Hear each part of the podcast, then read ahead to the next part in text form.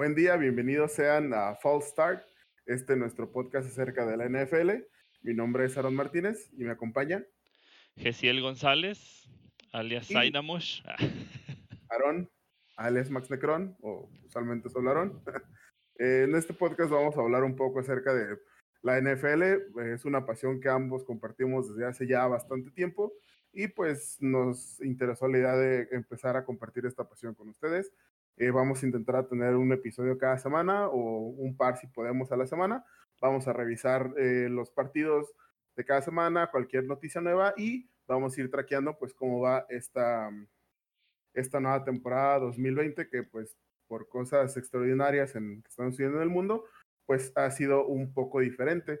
Y de hecho estamos grabando para que sepan hoy que es viernes 11 de septiembre, entonces el día de ayer fue el primer partido de, de Thursday Night Football, el TNF, en que debutaron los Kansas, City Chiefs contra los Texans y eh, ganaron los Chiefs como era de esperarse en una pues no tan, no tan paliza, pero pues sí un partido que dominaron bastante. Eh, yo no pude ver el partido, pero Gesiel sí, Gesiel, eh, ¿cómo viste tú ayer el partido? Mira, justamente lo que mencionas en papel no, no parece una paliza, pero realmente hasta el último cuarto, no, faltan creo que 10 minutos, iban 31-7. Eh, básicamente se notaron muchas fallas en la parte ofensiva por parte de los Tejanos. Digo, primeramente, sí es buen corredor David Johnson, de hecho creo que fue lo que más lució, pero Watson sigue sin línea ofensiva y los receptores yo creo que les daron cinco balones en todo el juego y pues realmente esos balones yo creo que eran los que Hopkins siempre eh, atrapaba sin ningún problema entre receptores, eh, pases difíciles, en terceras oportunidades. Digo, se presentaron eh, Brandon Cook, que fue de las ediciones de, de off-season. de, este, Fuller siendo el, el, principal target, fue el que creo que más pases tuvo, si no me equivoco. Y Cobb también hizo un, par de jugadas, pero digo, no, no por comparar, pero sí, sí hizo mucha falta como esa coordinación. Siento que les faltaron incluso esos juegos de pretemporada para eh, encontrarse, sobre todo con sus nuevos receptores. Creo que eh, hubo fallas como del timing o de las rutas.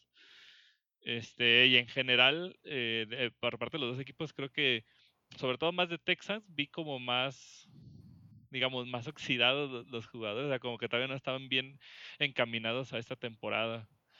O sea, y por parte de Kansas, o sea, yo creo que partiendo del Super Bowl que, que ganaron de una manera, pues digamos, espectacular por la remontada, parece que sobre ese equipo simplemente parcharon lo, lo que tenían con más debilidad y lo mejoraron. parece como si estuvieran embalados de playoffs. Este, con el corredor novato que tienen, eh, ay, es que el apellido es doble, Clyde Edwards Heller. Este realmente tuvo 25 acarreos, 140, 138 yardas y un touchdown. O sea, realmente fue el caballo de batalla. Se anotó muy bien, es un corredor bajito, mide unos 70 pero es muy escurridizo. Dicen todos que es parecido a, a, Darren Sproles en cuanto a habilidades y pues el entrenador ya lo conocía, ya conocía, bueno, siempre busca ese tipo de corredores en sus esquemas. No lo tuvo con Hunt, pero parece que lo tiene con, con Edward Scheller. Y realmente Mahomes, eh, desquitando el sueldo, repartió el balón. Creo que tuvo nueve receptores diferentes eh, al final fueron 24 de 32, 211 yardas, 3 pases de anotación, o sea, empezando tranquila la temporada, digamos. Y pues vaya, realmente, digo, pocas veces un equipo campeón eh, puede repetir, pero si este equipo se mantiene, tiene altas probabilidades. Sí, creo que en general el, un, un que llega al Super Bowl raramente puede, puede repetir ese mismo roster en el siguiente año, específicamente porque pues muchas veces te toma tiempo pues tal cual juntar todas tus armas, entonces eh, muchas veces llegas a los últimos años de contrato o es el último año de contrato de muchos jugadores, pero pues en general los Chiefs llegaron con Mahomes realmente nuevo. Eh, le queda todavía, si no me parece, si no estoy mal, dos años de contrato de rookie. Esa extensión de 10 años fue una extensión al que ya tenía, entonces ese contrato todavía ni siquiera empieza. Entonces, básicamente, como dices, ¿no? Solamente parcharon algunos hoyos aparentes que tenían, pero pues cuando tu, tu, ofensiva de la nada pone 34 puntos, realmente lo único que necesitas es que tu defensiva no se, no se muera, ¿no? Eh, claramente lo de Hopkins iba a notar, es un receptor, yo creo que fuera de, siempre vamos de Julio Jones, hace un par de años Antonio Brown, pero yo creo que de Andre Hopkins siempre ha sido uno, uno de los mejores, especialmente porque nunca ha tenido un, un coreback de elite que le, que le lance la, el balón hasta que llegó este, a Deshaun Watson. Y pues bueno, sabemos ahí que Bill O'Brien, bueno, por alguna razón, lo más probable es que, y eso obviamente a veces nos cuesta como nosotros admitirlo porque uno piensa que, que está loco Bill O'Brien y cómo lo pudo, pero pues son cosas contractuales. Se acaba de, en Arizona acaba de firmar el contrato de un, de un jugador mejor pagado que no es coreback, que me parece que fueron como 25 millones por año, si mal no recuerdo. Entonces, sí era difícil que los Texans lo mantuvieran.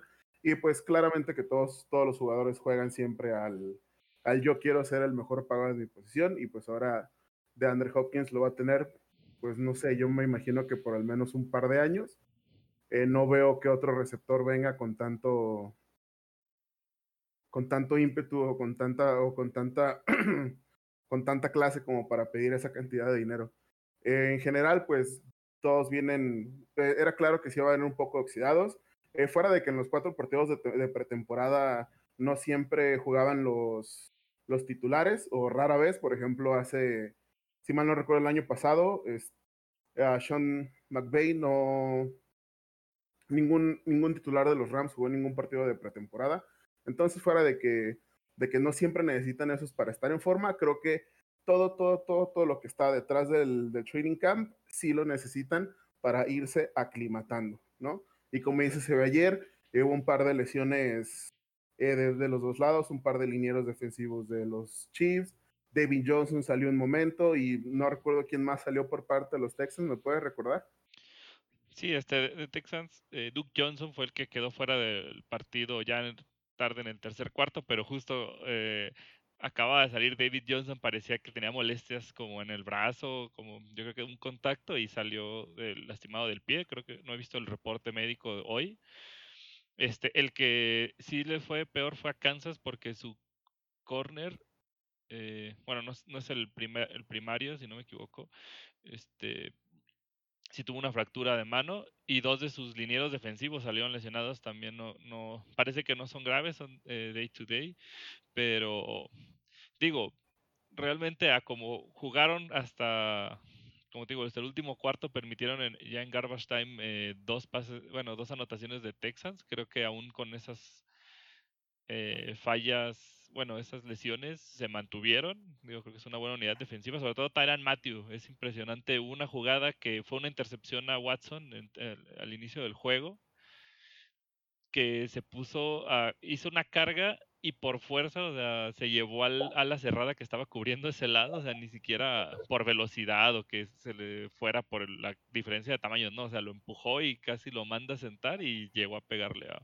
a Watson. Creo que realmente este, tiene, tiene muy buen equipo. Digo, como siempre, las lesiones, digo, siento que estuvo muy accidentado para hacer el primer juego. También influye eso que han tenido menos incluso entrenamientos equipados. Justamente como dices ahora, no nomás fueron los partidos de pretemporada, redujeron en gran cantidad eh, los entrenamientos opcionales y toda, toda esta preparación como eh, algunos jugadores puedan eh, estar desde casa y, y, digo, hubo las condiciones para que no estuvieran tan fuera de forma, pero es muy diferente pues ejercicio así a realmente estar en el emparrillado, estar entrenando los uh -huh. golpes, digo, es es mucha preparación que esperemos, eh, digo, para el no nomás para el show, sino para los jugadores mismos de este deporte que no les vaya a afectar.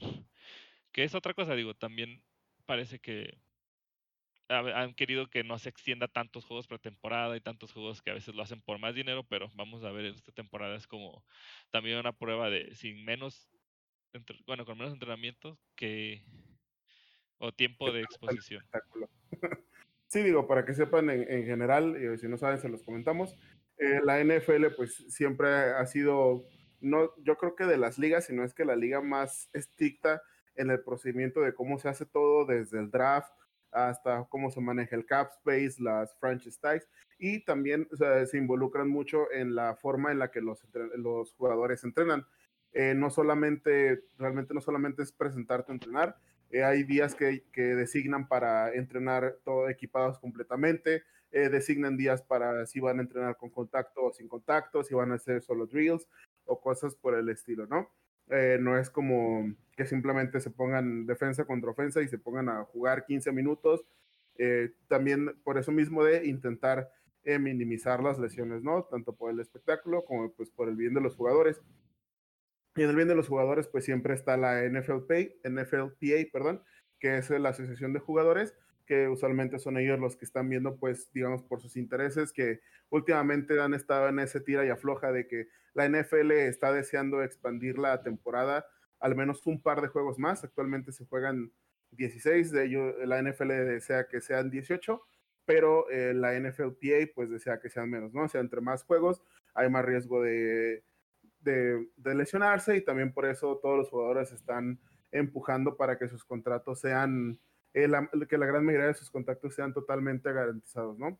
Entonces este año por toda la situación del COVID y todo eso, realmente al principio no sabíamos si íbamos a tener eh, temporada de la NFL o no sabíamos si se iba a recorrer. Creo que los primeros reportes siempre era, siempre era que pues iba a empezar a lo mejor hasta diciembre, eh, pero pues entre contratos y entre alegatas entre la NFL y la asociación de jugadores, pues eh, decidieron que se iba a empezar la temporada normal con algunos cambios. Eh, regularmente el draft, de hecho, se hizo todo digital, pero después del draft que ocurre en marzo, abril, si no mal recuerdo, en alrededor de mayo, junio, tienen lo que se llaman OTAs, que son que es un, digamos, un mini training camp que para que se vayan aclimatando los rookies, para que vayan conociendo todo y eh, para que vayan como agarrando esa misma condición. Después se vuelve a hacer otro, otro campo, otro minicamp más pequeño, un poco más extenso, ya se ven jugadas y cosas por el estilo, y ya a partir de agosto es cuando ya están, digamos, en operaciones completas que ya entrenan todos los días eh, todos los jugadores. en esta ocasión, pues no hubo nada de eso. Eh, todas las se les dio la oportunidad a, que los equipos de la NFL mandaran equipo de acondicionamiento físico a las casas de los jugadores también eh, se hicieron contratos para que pudieran tomar meetings a través de, pues, de Zoom calls o Teams, de meetings o eh, cualquier forma. El chiste era que cada quien lo tomaba desde su casa, entonces tuvieron algunas reuniones así. Y a partir del 17 de agosto fue cuando ya se empezaron a presentar las instalaciones de los equipos.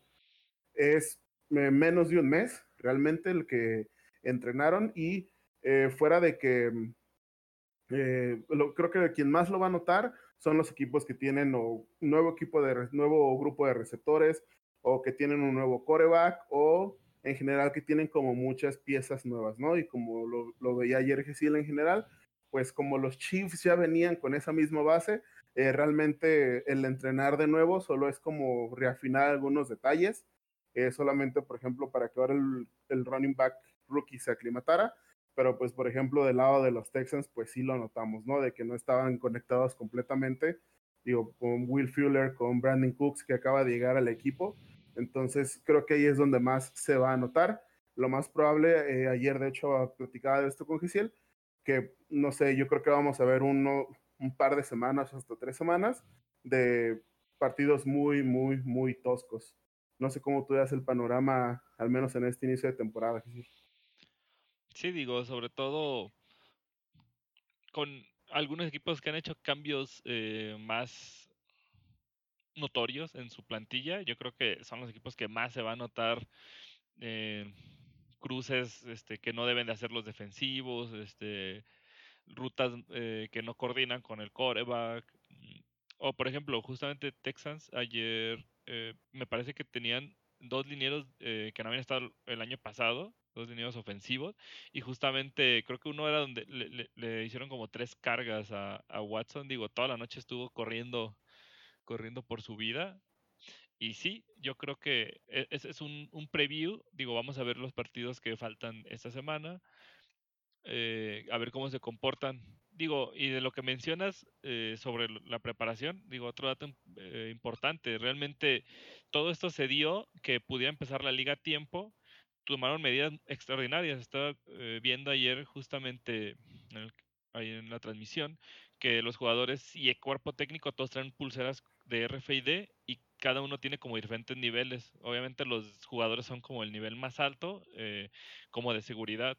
Entonces que si detecta con quién estás a tu alrededor y si estabas con gente de otro nivel o así en las instalaciones por más de 15 minutos, ese día te mandaban a tu casa y no te dejaban entrenar, creo que el día siguiente por peligro de contagio, porque realmente están tratando de cuidar a los jugadores, o sea, como, hay otra cosa, se hacen pruebas diario, excepto el game day, eh, por temas de logística, pero, o sea, se hacen pruebas diario, tienen ese tipo de, de, precauciones, y por ejemplo, justo te comentaba que se me hizo raro, ayer había, creo que 20 mil espectadores, 15 mil espectadores en el estadio de, del Arrowhead de, de Kansas City.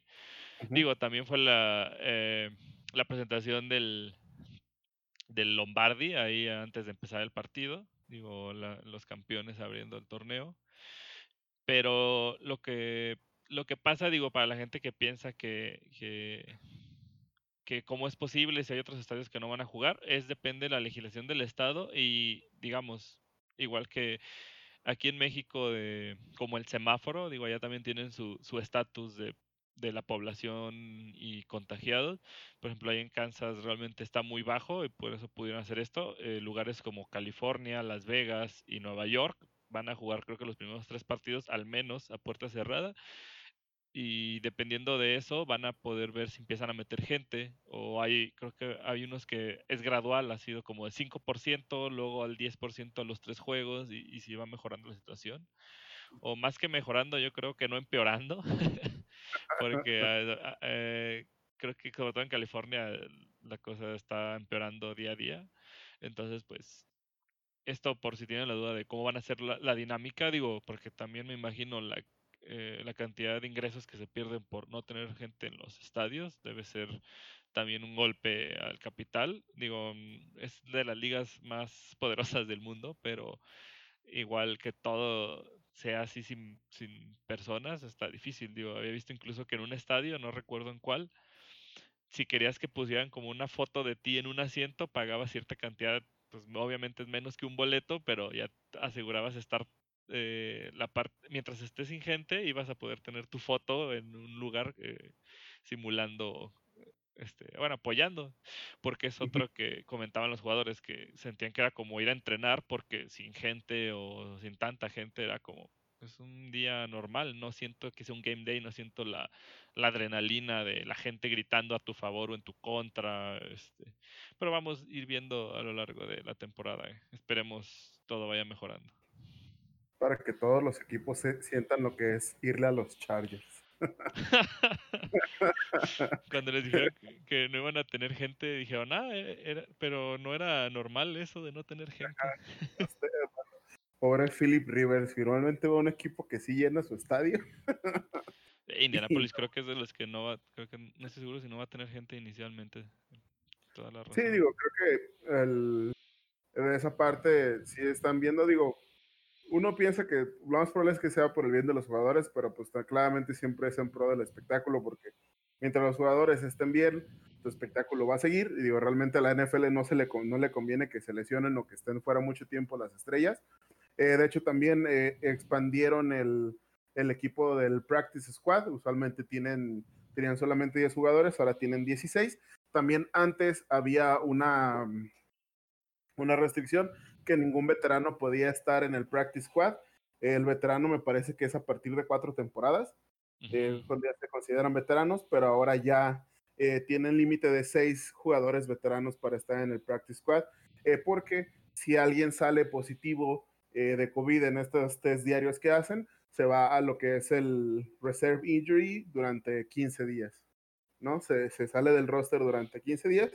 Sí, Entonces, y Ah, perdón, y es otra extra que el, también ahí la reserva de lesionados la, la aumentaron justamente para el COVID Y si recuerdas también la lista, bueno, digo, para terminar de, esta parte de la pretemporada, la lista de no eh, jugadores que iban a, ausentarse este año por, por COVID. No sé si. Ah, sí, la, la, gente que se tomó el año, como por ejemplo el guardia derecho de, de los Chiefs. De hecho, dos personas de los Chiefs, si mal no recuerdo, el, guardia derecho a que se apellida Duvernay, no, no recuerdo el, el, nombre de pila. Eh, que, que, él, digo, creo que fue la persona más noble de todas las personas que, se, que, que decidió hacer el opt-out de, no jugar esta temporada. Eh, es una persona que, se está, que, que, trabaja como personal médico y de hecho está trabajando activamente en Canadá porque él es de Canadá. Entonces él dijo, pues yo no puedo arriesgarme a mí y arriesgar a gente solamente por jugar. Pues a final de cuentas es un juego eh, y, así es como él lo, lo, veía, ¿no? No me puedo yo arriesgar y no estaría bien yo con mi conciencia arriesgando a otra gente solamente por jugar. Entonces, si me voy a poner en riesgo y si me voy a infectar, pues lo voy a hacer ayudando a gente, ¿no? Y pues actualmente él está trabajando en un hospital de COVID. Y eh, si mal no recuerdo de los Chiefs, también perdieron a Nicole Harman, el running back que, que para muchos se merecía el Super Bowl MVP el, en el Super Bowl de, de este año. Pero, pero pues él decidió también hacer el opt-out por razones familiares. Digo, la verdad, creo que mucha, muchos jugadores fueron pues criticados de, de, ¿por qué no? Pero pues la verdad es que es gente que gana millones de dólares no trabajar un año, pues tampoco les va a afectar. Y pues la verdad es que si no desean jugarlo, pues tampoco es como que sea una super obligación. Sí, la verdad. Eh, también, digo, por ejemplo, ya se empezaron a ver lesiones. Creo que la más grande y que va a pesar en general una temporada, porque siempre pesa que falta alguien así, pues Von Miller, que se lesionó, me parece, el miércoles. Sí, eh, en la práctica del miércoles, eh, justamente mencionan todos, la, tristemente fue, era la última jugada del entrenamiento, eh, y sí, parece que fue este, del tobillo, de la rodilla, no me acuerdo, una, cuestión de, de, ligamentos, digo, él ha sufrido mucho últimamente, ha sido uno de los defensivos más, este, dominantes en su posición la última década, pero yo creo que también digo, tristemente la edad empieza a pesar a veces en algunos jugadores. Digo, hay quienes, como Brett Favre, nunca se lesionan. digo, también no es una posición que esté golpeando constantemente o, presionando, pero pues sí, eh, yo creo que esta semana ha sido de las lesiones más, más graves. Digo, ha, habido lesiones en, en, muchos equipos, pero esta sobre todo la defensa de los Broncos. Eh, también el, el safety de, de, los Chargers, un safety All Pro, creo que no, no, el año pasado fue All Pro, no, no, no, no les he hecho mentiras, pero sí es Pro Bowler. Este, también fuera todo el año y justamente el año pasado también lo perdió por lesión, entonces es alguien que, que creo que le habían dado un contrato por tres años y lleva dos lesionados, a ver si el, el tercero este, tiene la capacidad de jugar, digo, es un gran jugador y digo, por más que, que, que sea la situación, pues no se le desea nunca que se lesione un jugador. Eh, nunca se le decía mal a nadie. Entonces, pues digo, una lástima. Como dices, como te digo, justo esta semana empezaron los entrenamientos con contacto. Creo que, como dices, fue tres semanas, dos semanas de, técnica de condicionamiento y una de, de, físico. Y en la de físico hubo un par de lesionados. Pero, digo, es, normal en este tipo de deportes de mucho contacto que que se presenten empezando las temporadas. Digo, ningún deporte está exento, pero aquí que estás entre jugadores de arriba de 100, 120 kilos, este, golpeándose, aunque sean entrenamientos, digo, no, no, no bajan la, la fuerza, digo, sí tratan a lo mejor de evitar un golpe directo de ser posible, pero siempre se entrena con la capacidad que se tiene, entonces es una de las lesiones que, que ya se presentaron. Como les digo, el, en el juego corner de, de Kansas. Y digo, entre los lesionados para, para estos siguientes juegos, creo que no va, parece que no va a jugar Mike Evans de Buccaneers. Trae también un, un, pequeño dolor, creo que no era algo, era meramente muscular.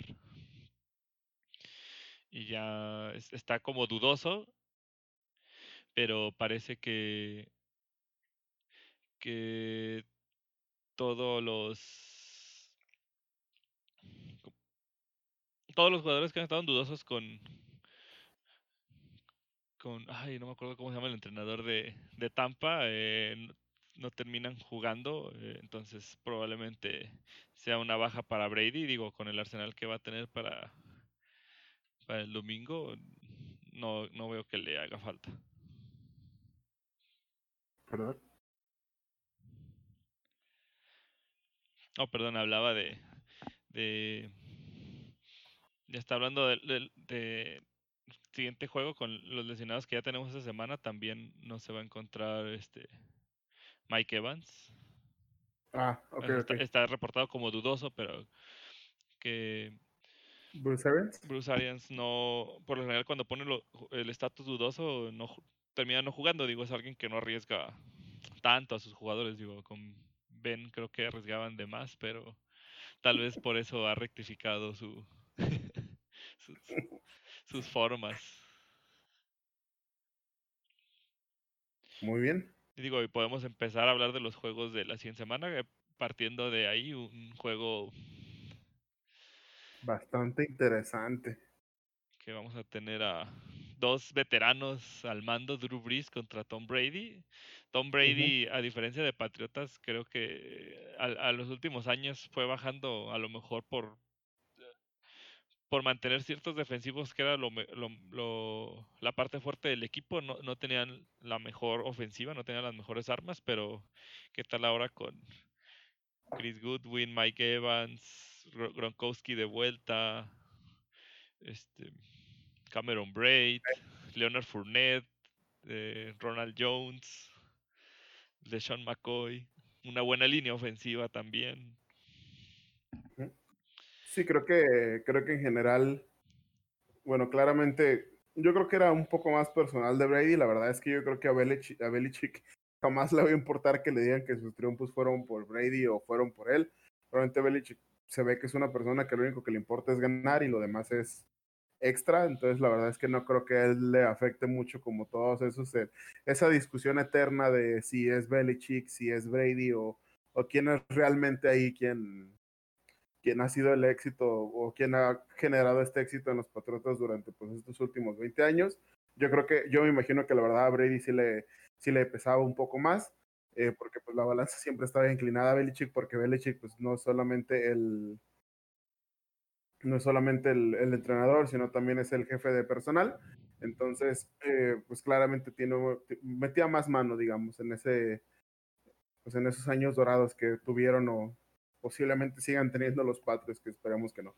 Pero, pero en general, pues creo que Brady le pesaba más y pues decidió irse a Tampa Bay, eh, que pues la verdad no veo cómo no le pueda ir decentemente. Digo, fuera de que los Buccaneers ya estaban en, en el hoyo, no creo que les pueda ir peor a ellos.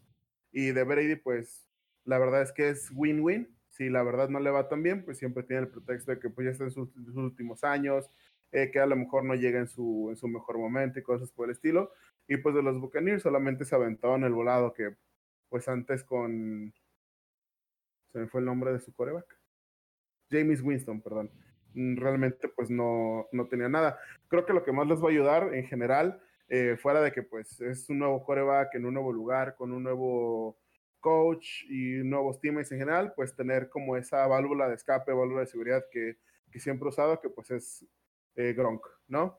Creo que sin dudas eso va a ser como su principal objetivo, al menos yo creo que las primeras semanas en las que se van aclimatando. Y regresando justamente a esta parte del poco entrenamiento, ellos dos entienden, aunque hayan estado yo creo estos años sin jugar, lleva ya dos eh, Gronkowski que se retiró, o nomás fue el pasado, eh, pero ellos, como dices, es su válvula de seguridad y ya se, de esos que ya parece que, se leen el pensamiento, si lo ven en aprietos ya sabe Gronkowski dónde moverse y digo, es algo que, que justamente con esta poca preparación tal vez les pueda ayudar eh, también en la integración a este, a este equipo. Digo, también, por ejemplo, es de las cosas que quiero ver, Gronkowski físicamente los últimos años de su carrera se fueron mermados por lesiones. Se supone que también eso ya lo tenía cansado, siendo que no era un jugador de eh, tan veterano y se retiró.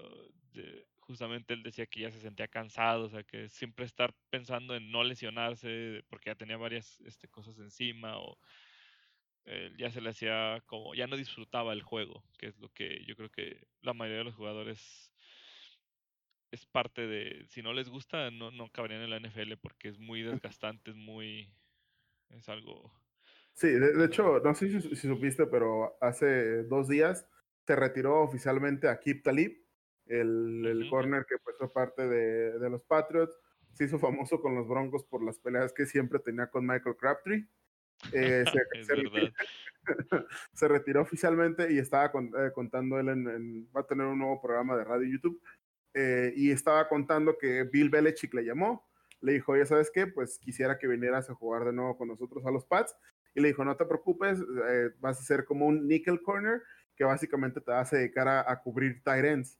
Y entonces él, él, contaba, él contaba que dice que al principio pues sintió como esa furia de volver a jugar, volver a jugar con Belichick y todo. Luego empezó a ver como el, el calendario de los Pats y dijo, oh, juegan contra los Chiefs, entonces voy a tener que, jugar, que cubrir a Travis Kelsey. Oh, juegan contra los 49ers, voy a tener que jugar contra... Ah, Kittle, George Kittle. Contra George Kittle. Y, y, aquí te le dijo, no, dice, no, no, no, no sé si vaya a poder.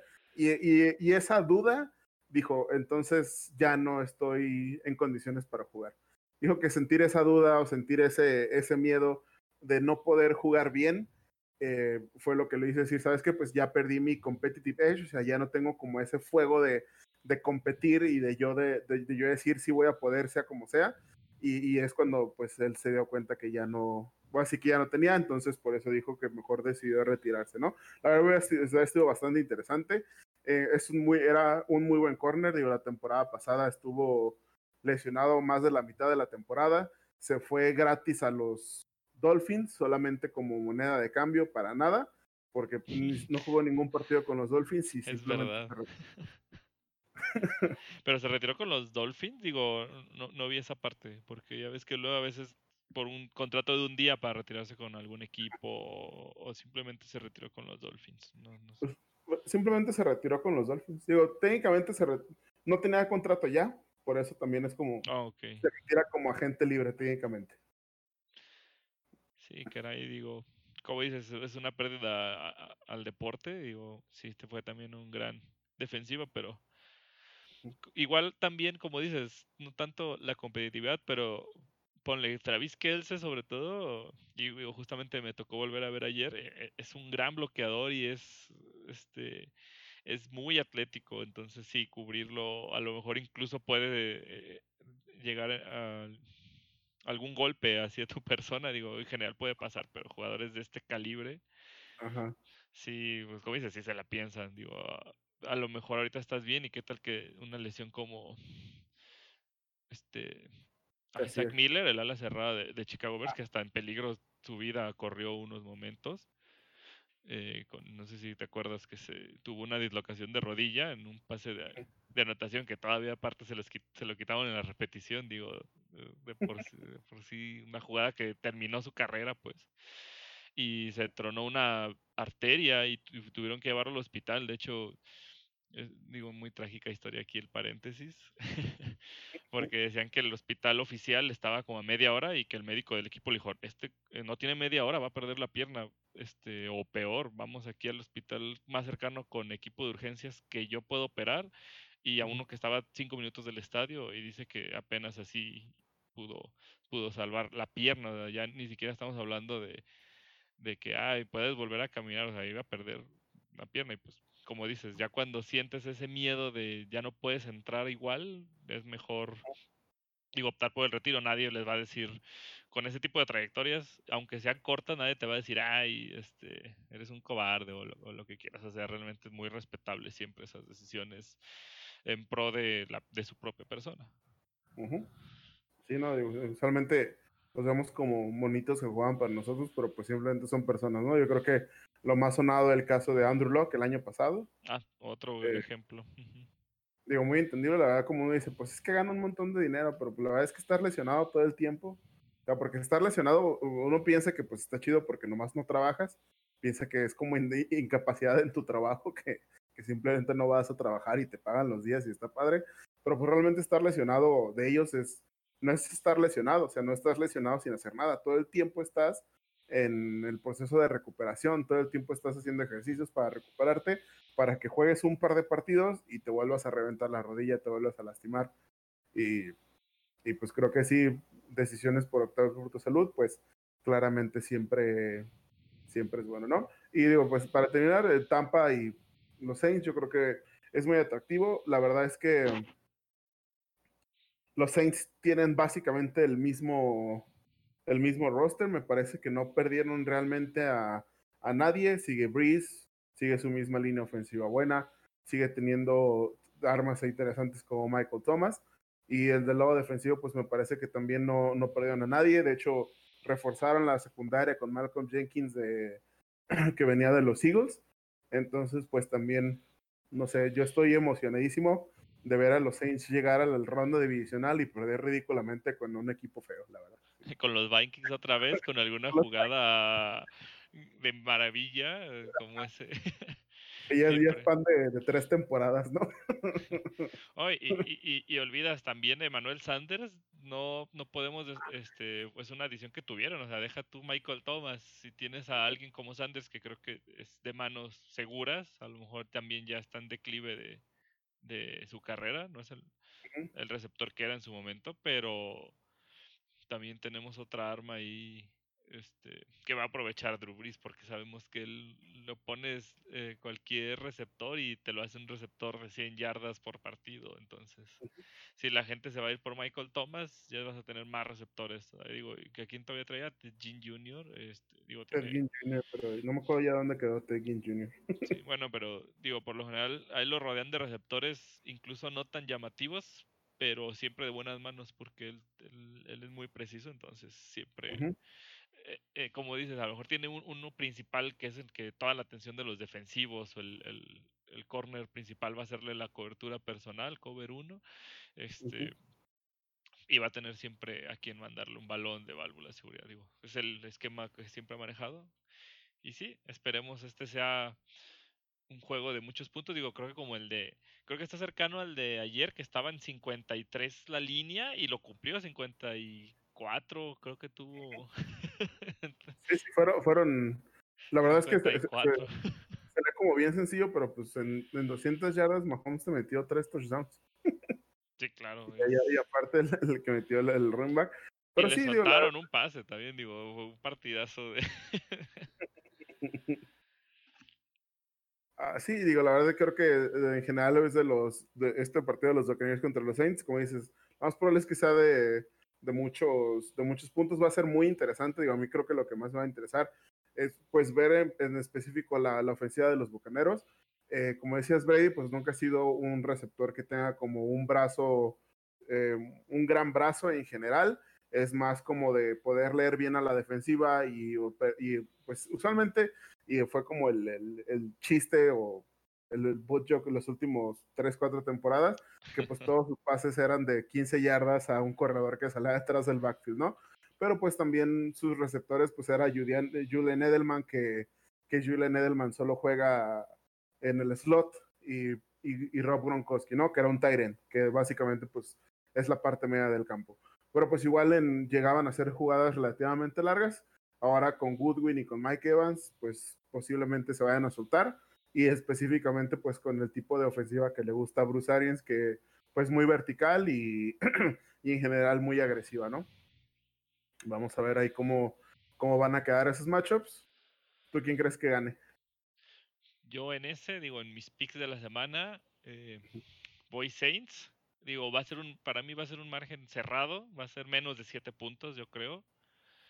Pero yo creo que Saints, justamente esta parte de, regresamos a la no pretemporada como tal, yo creo que va a ayudarle más a Saints que a Buccaneers en este encuentro.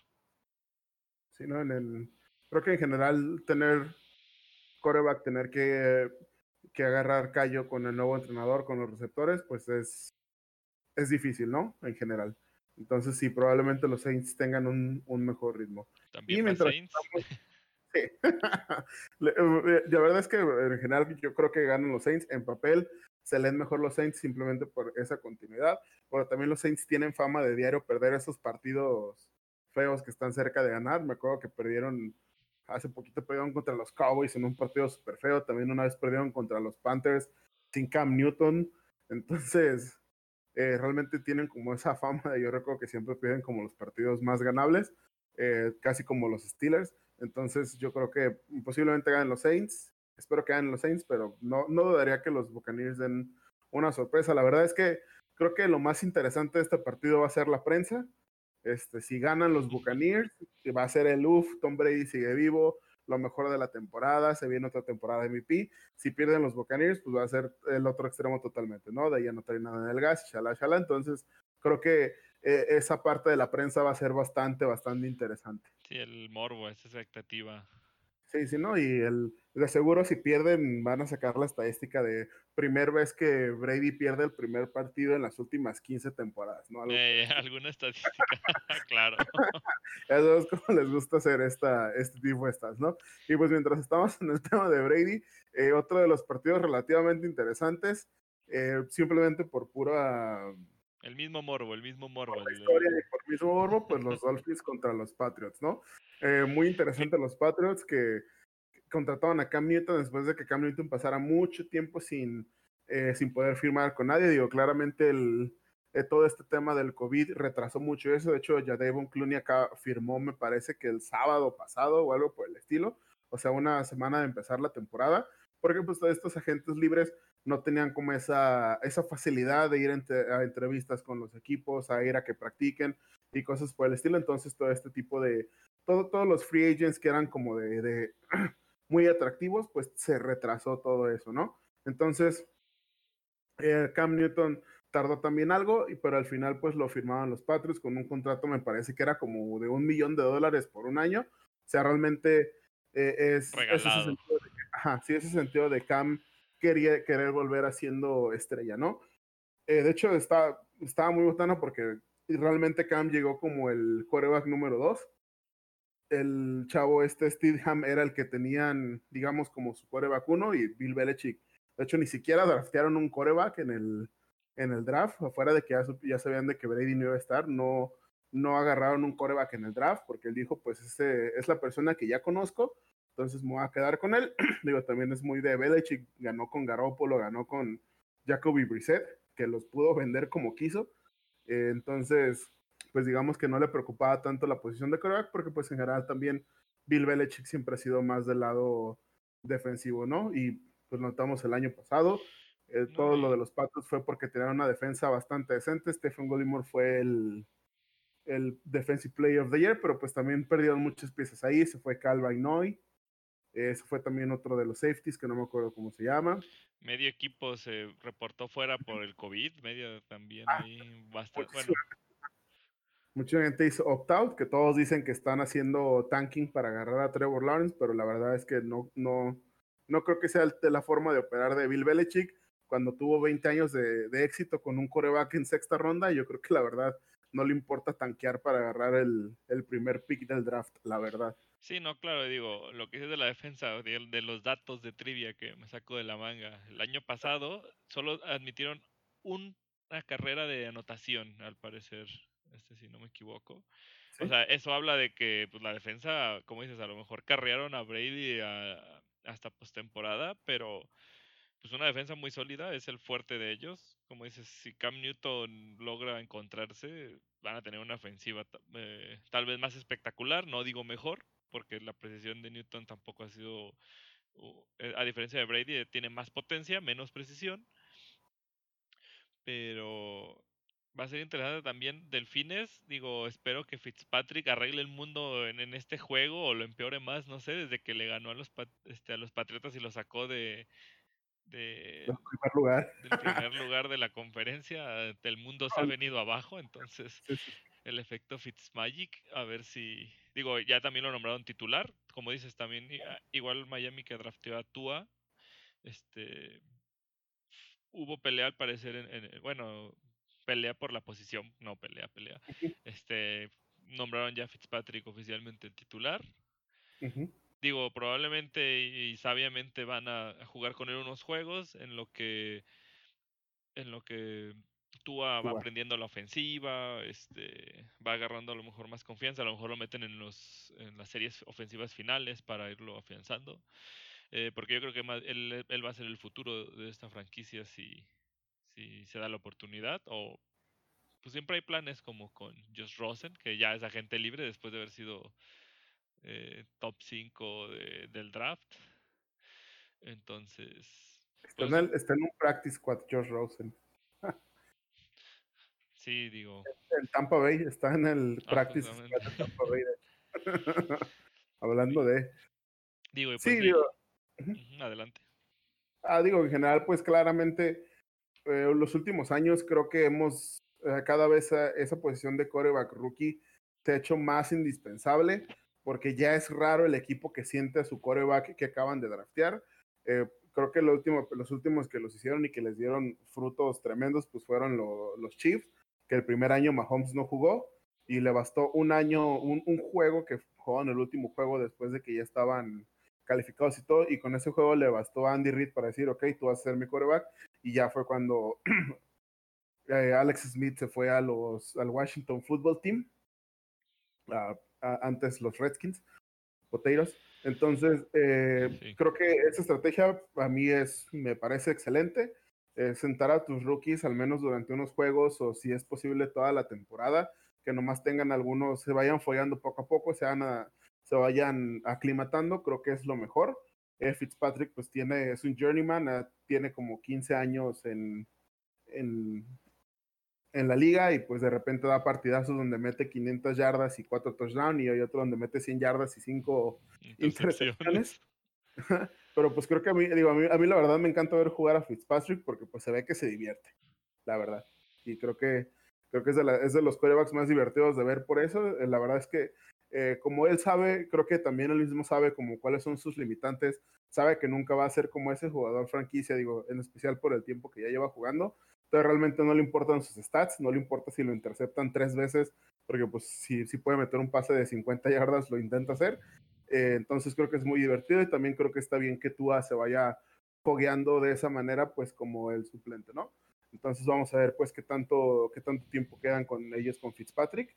Aquí pues yo creo que los Pats van a ganar. Y van a ganar y la prensa va a ser, los Pats siguen vivos, otros 20 años de dinastía con Cam Newton. Yo creo que al contrario de ti, yo creo que gana Miami. Yo creo que ahora va a ser ese esa estela de Fitzpatrick el, e, el domingo.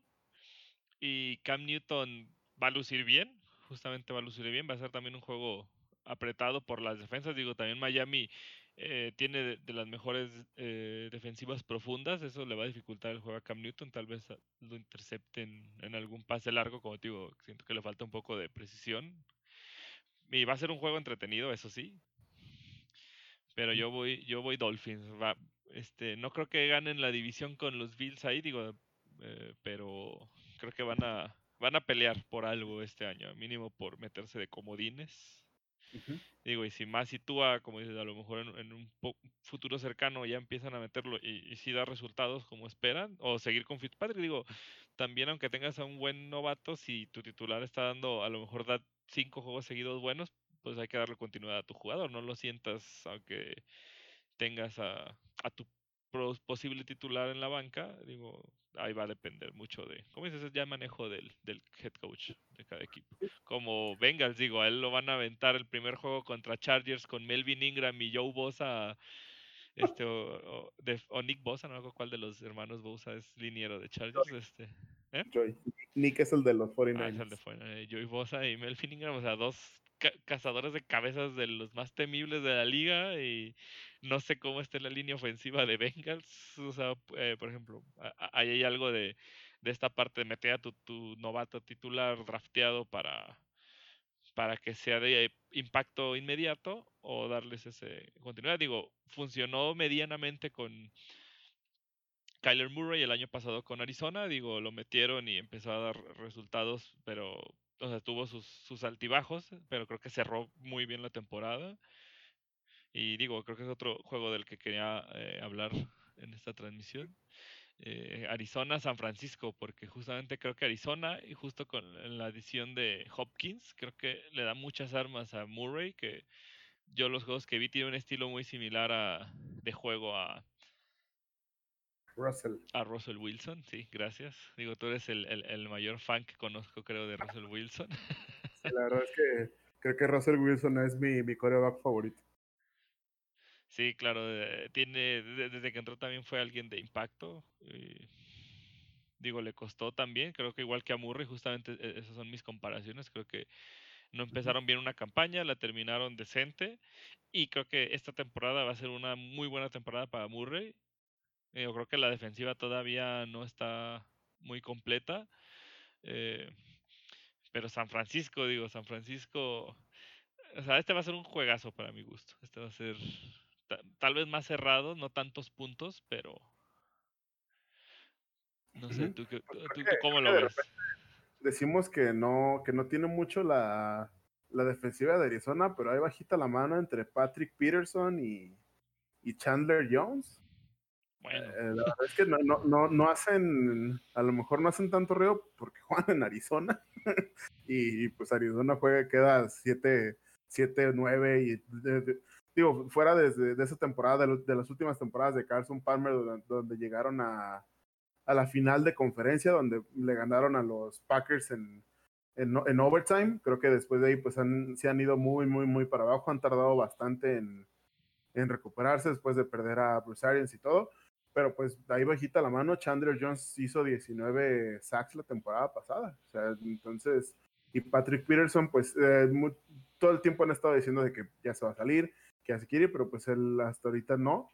Entonces, la verdad, pues bajita la mano, tienen buena defensa, pero yo creo que la adición de Hopkins va a ayudar muchísimo a Keller Murray. Digo, es Hopkins y del otro lado tienes a Larry Fitzgerald, que Larry Fitzgerald, digo, para que sepan, que de esos, como dices, esa, esa trivia tonta, tiene más tacleos que pases eh, fallados, que, pases caídos. O sea, ha, tacleado más veces que ha dejado caer el balón.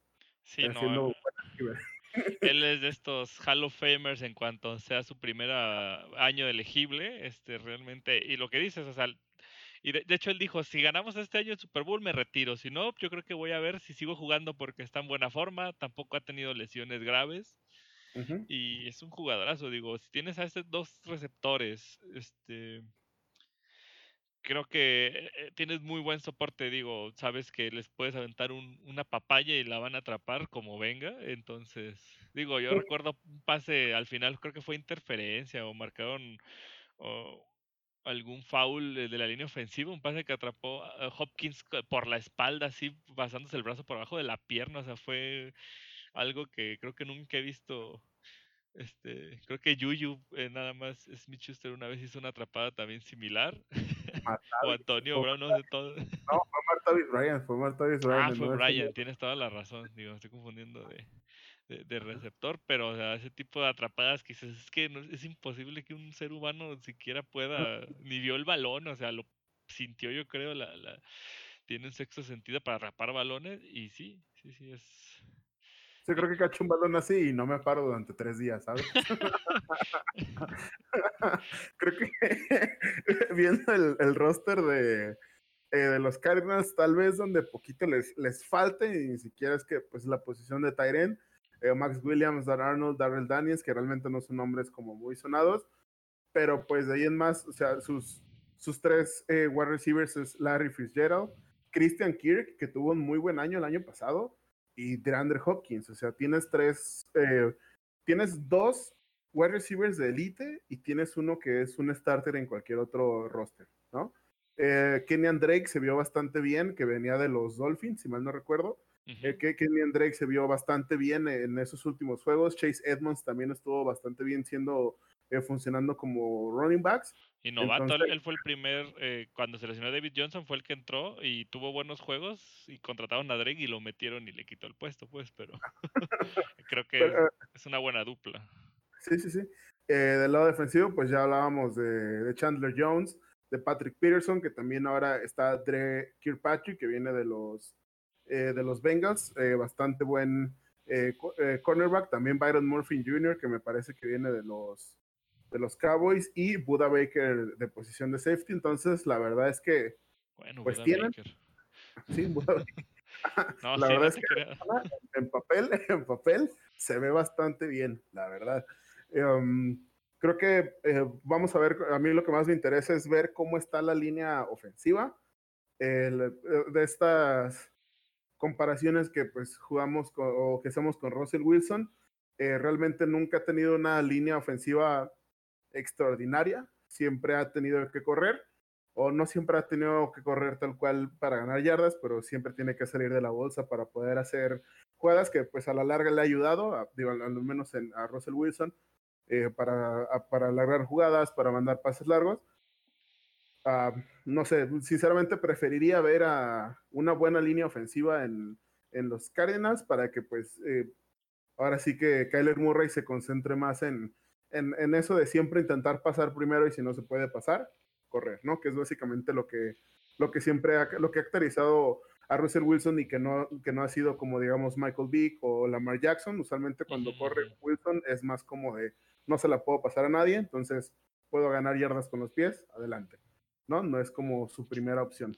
Exactamente, no es, no es el finta y, corre. Y ya, pues digo, esperemos que, su línea se comporte, digo, ya veremos. Creo que el año pasado tuvieron también justamente problemas con un tackle que, me parece que draftearon, entonces tal vez por ahí esté la solución o empeore. Pero, y pues 49, digo, después de esta dolorosa derrota en los últimos minutos del, del Super Bowl, digo, tienen que que poner la frente en alto y seguir. Digo, creo que tienen un buen equipo, buen, buen, staff de cocheo. Eh, la defensa creo que va a seguir siendo su fuerte. Digo, también ahí se les fue Sanders. Ahorita no tienen a Divo Samuel, el novato el año pasado, que fue sensación. Este. Digo, no sé qué más tienen en su roster que hayan cambiado. Digo, perdieron un par de defensivos, digo, en agencia libre, pero yo creo que la manera en que, en que maneja el coordinador eh, del equipo Mm, aunque es hombre por hombre y, va a ser una buena unidad este año otra vez. Ah, sí, de hecho, el, en general eh, Robert Saleh pues hizo un excelente trabajo, la verdad. En general, toda lo que, la organización de los 49ers, ayer estábamos hablando, eh, pues uno le da risa que hayan perdido el Super Bowl en los últimos 10 minutos, pero si piensas que en ese mismo año eligieron como, tuvieron la segunda selección del draft, o sea, es un equipo que fue el, el, penúltimo peor equipo hace dos años. Y, el siguiente año lograron llegar al Super Bowl y jugando bien. O sea, no, no, no, no fue de que tuvieran un, eh, un, un fácil, no fue que tuvieran partidos fáciles. Jugaron bastante, bastante bien. Digo, creo que nos dieron uno, uno, si no el mejor partido, los mejores partidos de la temporada en general. Las dos veces que jugaban contra los Seahawks estuvieron bastante buenos. El de Ravens el de contra Ravens, el de Ravens creo que fue de los partidos más feos, pero más disfrutables que he visto, porque fue un partido accidentado, no fue, no fue llamativo, digo, a comparación, pues, a, contra el de los Saints, ¿no? El de los Saints yo creo que fue de los mejores partidos del año pasado, en realidad, eh, mucho, digo de los mejores partidos por el atractivo. Yo sé que cuando uno a lo mejor ya tiene más callo, pues le interesa más ver un partido un poco más defensivo, pero ¿para qué, no, para qué nos hacemos? La verdad es que lo divertido es que todos metan 40, que queden 45, 50 y párale contarnos. Muy divertido ver tantos sí, 100 juegos, eh, digo 100 puntos en el juego, pues claro. Sí, e, ese, ese, Saints contra, contra 49ers que pues sabía, sabía mucho a ese Monday Night Football de los Chiefs contra los Rams, cuando los Rams eran buenos, hace dos temporadas. Eh, entonces, eh, en general, pues aquí, este, la verdad, espero que sea un buen partido, espero que sea un partido cerrado.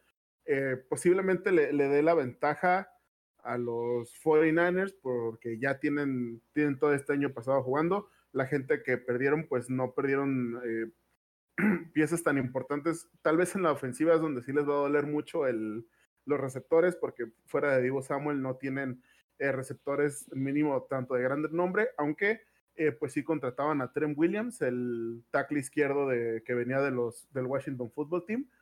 Em, pero pues eh, como jugaron la temporada pasada, era un equipo que básicamente se dedicaba a correr, que todos bloqueaban, que hasta los receptores bloqueaban, y, de hecho, hablando, de, hecho que hablábamos de los de los Tyrants y de cómo se lesionaban, Robert Sale decía que, perdón, Kyle Shanahan decía que era muy, muy chistoso cuando le preguntaban si George Kittle le pedía más jugadas para atrapar el balón, decía que lo único que le pedía era bloquear a ciertas personas en específico, ¿no? Porque George Kittle fuera de que tiene unas excelentes manos, es excelente atrapado con el valor, también es muy, muy, muy buen bloqueador.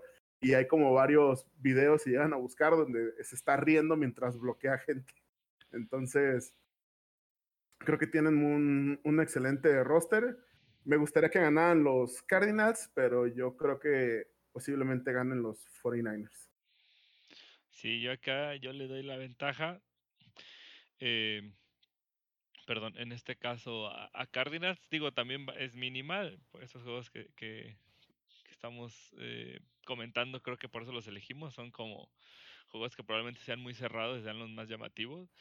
Yo creo que, que le va a ayudar así algún pase de esas atrapadas espectaculares de Hopkins que le conocemos, alguna jugada así de escape que haga, eh, va, a darles al final la victoria o así para acercarse un gol de campo o algo. Yo creo que, que va a ser como la, una de las sorpresas de la semana.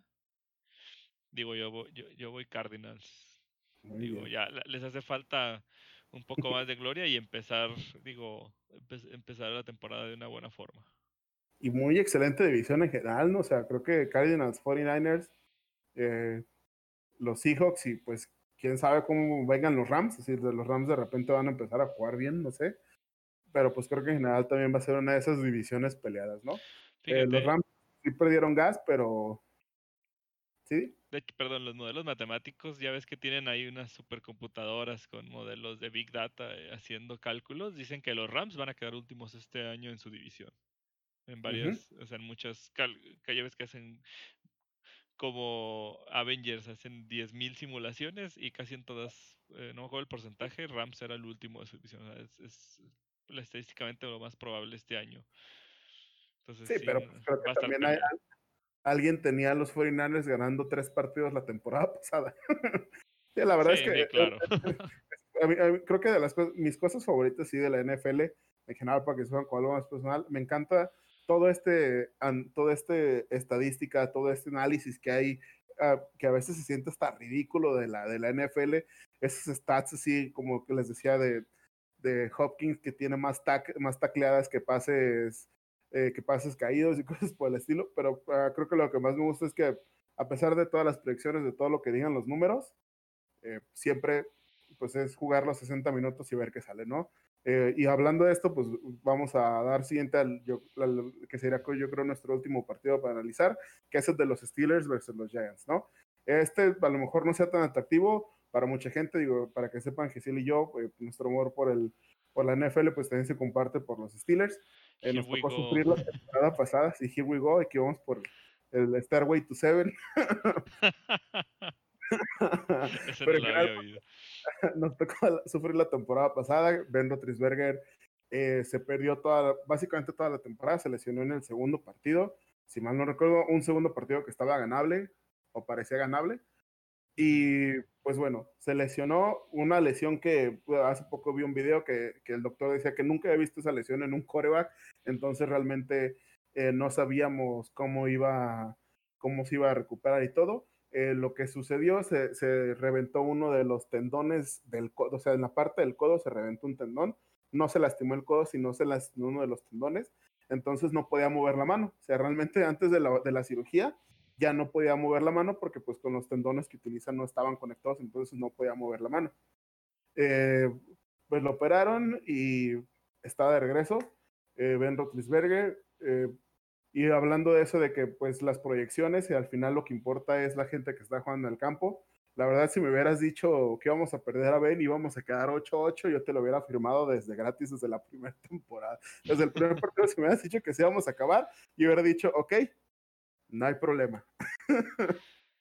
Sí, no, realmente fue una baja sensible, pero justamente como dice el año pasado la defensa con la adquisición sobre todo de Minka Fitzpatrick, o sea, como a veces, aunque sea un equipo de conjunto, un jugador te puede dar cierta estabilidad. Digo, eh, él ayuda a toda la defensiva secundaria. Entonces, justamente está como propuesta a ser la defensa número uno este año. Creo que el año pasado estuvo en top 3. Digo, eh, esta decisión fue a media temporada. Y pues si ahora tenemos, está Big Ben al mando y, y sigue con sus receptores, con Juju, que es muy buen receptor. Digo, el año pasado no pudo, entre lesiones y, segundo, tercer, cuarto coreback con los que estuvo recibiendo balones, digo, es, es, difícil, es difícil sacar una temporada. Digo, Diante Johnson este, también está jugando bien. James Washington creo que es bastante seguro. Y ahora mencionan que Chase Claypool, eh, el novato, también tiene una explosividad, es un jugador muy alto, casi podría jugar de ala cerrada, dicen que es el más rápido de, bueno, no dicen la, estadística del, este, es más rápido de todos los receptores, entonces puede ser un arma muy explosiva para Ben que como sabemos tiene el brazo si es necesario. Otra cosa, hay que ver como dices, después de la lesión del codo, cómo, cómo sigue, pero eh, mientras el equipo esté sano, se mantenga sano, eh, creo que le va a ir bien. Y del lado de Gigantes, creo que también están desmantelando, ah, han dejado ir jugadores que, como dices, ya veteranos, eh, que ya pedían su, su, aumento, su dinero, este, dejaron ir a varios defensivos, este, pero creo que Daniel Jones también lo metieron muy, este, de una mala forma el año pasado a jugar, quitando a, a Eli Manning. Otro dato de Tibera, creo que desde el 99, no con qué año entró eh, Peyton Manning. No hay ningún Manning eh, en el campo esta temporada, ningún equipo esta temporada. O sea, más de 20 años había Mannings. y pues creo que el, el, la ofensiva no está nada mal, sobre todo Barkley tiene un corredor muy explosivo que puede aprovechar cualquier momento para hacer una jugada de 80 yardas no sé si sea el mejor corredor. Digo, está McCaffrey de, Panthers, que también es muy, muy versátil. Digo, creo que los dos son unos jugadorazos. No vamos a ponernos como luego en soccer que Messi, que Cristiano. O los dos son unos jugadores elite. Y pues bueno, creo que Gigantes este año sí la tiene un poco más difícil. Digo, pero como bien mencionabas, Pittsburgh le encanta estos partidos que en papel parecen muy fáciles este, perderlos. Se ve atractivo este juego. Sí, sí creo que digo, en general el año pasado que vino Minka Fitzpatrick eh, y era algo que siempre le ha dolido al, al, front office de los Steelers, que nunca hemos sabido draftear ni corners, ni, y el último safety bueno, pues fue Troy Polamalu, que pues claramente fue extremadamente bueno, así que no hay tanto problema. Y el cornerback siempre nos ha dolido. Estuvo Artie Burns, que simplemente nunca, nunca, nunca pudo dar. Eh, de hecho, los dos, los dos cornerbacks iniciales que tenemos no son de drafteados por los Steelers. Uno es Steve Nelson, que bajita la mano fue eh, simplemente porque no tuvo tantas intercepciones como Joe Hayden, pero básicamente era porque la gente dejó de lanzarle balones porque simplemente nada pasaba por ahí. Y, eh, y, pues creo que ese siempre fue un problema de los Steelers antes de la adquisición de Minka porque era un dolor de cabeza todos los partidos, porque era, era, era eran temporadas que hacíamos 50, 60, 50 sacks, 40 y tantos sacks, y igual parecía que la defensa no existía, ¿no? Porque pues por más sacks que hiciéramos, eh, 3, 4 segundos que le diéramos al coreback en alguna jugada, pues un balón profundo siempre nos mataba. Digo, desde, desde esa vez que perdimos el partido contra, contra los Jaguars con Black Bottles de coreback, con balones profundos, fue como de, neta. Entonces, realmente Minka vino a sellar ese, pues ese hoyo que tenía esa defensiva, ¿no? Casi eh, desde Polamalu, debería decir que, que no había esa solidez en, en, la secundaria. Sí, sí, sí. Sí, ahora, sí que es como, como dicen, pick your poison. ¿Quién quieres que te intercepte? si es carnal, ¿quién quieres? es como, ¿quién quieres que te intercepte, no? De hecho, estuvo, eh, fue tal cual así pasó, que Minkal creo que brilló las primeros cuatro o cinco partidos porque pues tuvo intercepciones, interceptó a Fitzpatrick de, en, contra los Dolphins, hizo esa recepción de, hizo esa intercepción de noventa y tantas yardas contra los Colts y de repente desapareció, pero pues realmente entre menos menciones un safety, pues mejor juega porque realmente la gente ya dejaba de lanzar a esa zona, ¿no? Eh, tenemos ese punto débil en general que, la otra vez hablábamos, que es ese, ese pedazo entre los, los, los linebackers y, y, Mika, que pues ahorita está Terrell Edmonds, que fue primera, primera ronda hace dos a tres años, me parece, o cuatro años, sí, cuatro años, porque este ya es el último año. Sí. Que es como la parte, la parte más débil, pero pues creo que ya teniendo, este, ya, ya después de haber jugado con Minka y ya teniendo más tiempo, creo que por la defensiva solamente va a estar mejor. El, realmente no tuvimos bajas tan grandes. Eh, sí se fue Javon Hargreaves, que era, que era uno de los tackles, eh, el, el nose tackle, de hecho, eh, se fue a los Eagles, pero pues realmente mm, no se sintió, no, no creo que lo sintamos tantísimo, ¿no? Si Stephen Tweed está sano, Cameron Hayward, Butu está otro año, a TJ Watt, a Vince Williams, Devin Bush, Steven Nelson. Bush, gran revelación del año pasado. Patrick. O sea, eh, y de hecho, eh, creo que era ridículo porque en algún momento el 11, los 11 jugadores en la defensa eran 11 jugadores que fueron primera, primera, primera ronda, selección de primera ronda del draft. Eh, y, también era muy molesto entonces, ¿no? Porque teníamos todos esos jugadores y no dábamos una. Pero pues al parecer ya. Eh, vamos a ver cómo, cómo regresa Ben.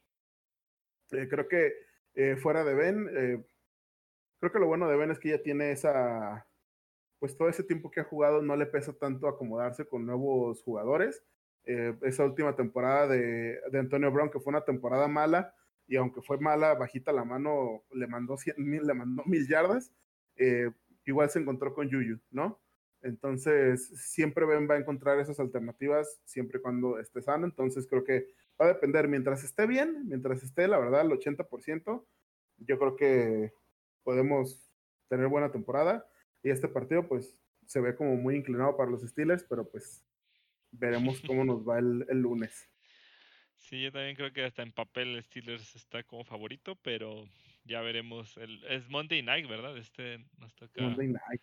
Va a haber sesión doble, ¿no? Es este y, y, al, y los Titans contra los, los Broncos. Broncos al finalizar, pues sí.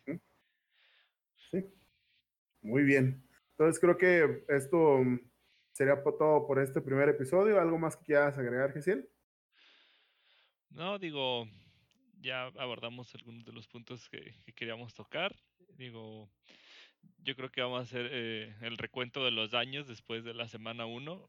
Vamos a ver, eh, pues justamente el estatus de más jugadores. Este, no sé si incluso podemos luego agregar una sección incluso de, de fantasy fútbol, digo ya más a futuro. Esto vamos empezando, pero sobre todo yo, yo, yo soy como dices, las estadísticas no definen el juego. Digo, justamente Sammy Watkins ayer en Fantasy la rompió, creo que fue el que hizo más puntos. Y el, año pasado pasó igual, tuvo un juego de más de 100 yardas. Todo el año ya no volvió a aparecer eh, entre lesiones y, y, y que Mahomes realmente reparte balones. Pero digo, yo creo que este año va a ser un año interesante con todo este tema del COVID. Digo, esa es otra, a ver si no se empieza a ver contagiaderos con un jugador que, que, que no esté sano, puede contagiar a muchos, o no sé, digo, este tipo de cuestiones. Esperemos que no pase.